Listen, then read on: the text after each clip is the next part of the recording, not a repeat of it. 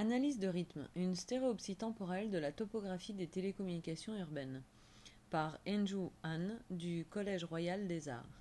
Cette installation stimulante nous offre une représentation temporelle et spatiale des télécommunications. Elle représente 24 heures de la vie du centre-ville de Séoul à travers l'utilisation de feuilles transparentes de LED faites de nanotubes de carbone conductifs. Nous vivons entourés de champs invisibles et insaisissables qui ont cependant une très grande influence sur nos vies, comme dans le cas des champs de communication et des fréquences des téléphones mobiles.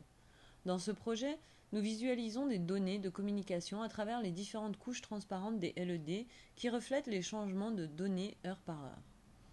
À travers cette application, nous pouvons discerner les décalages de territorialisation des télécommunications dans l'espace urbain au fil du temps.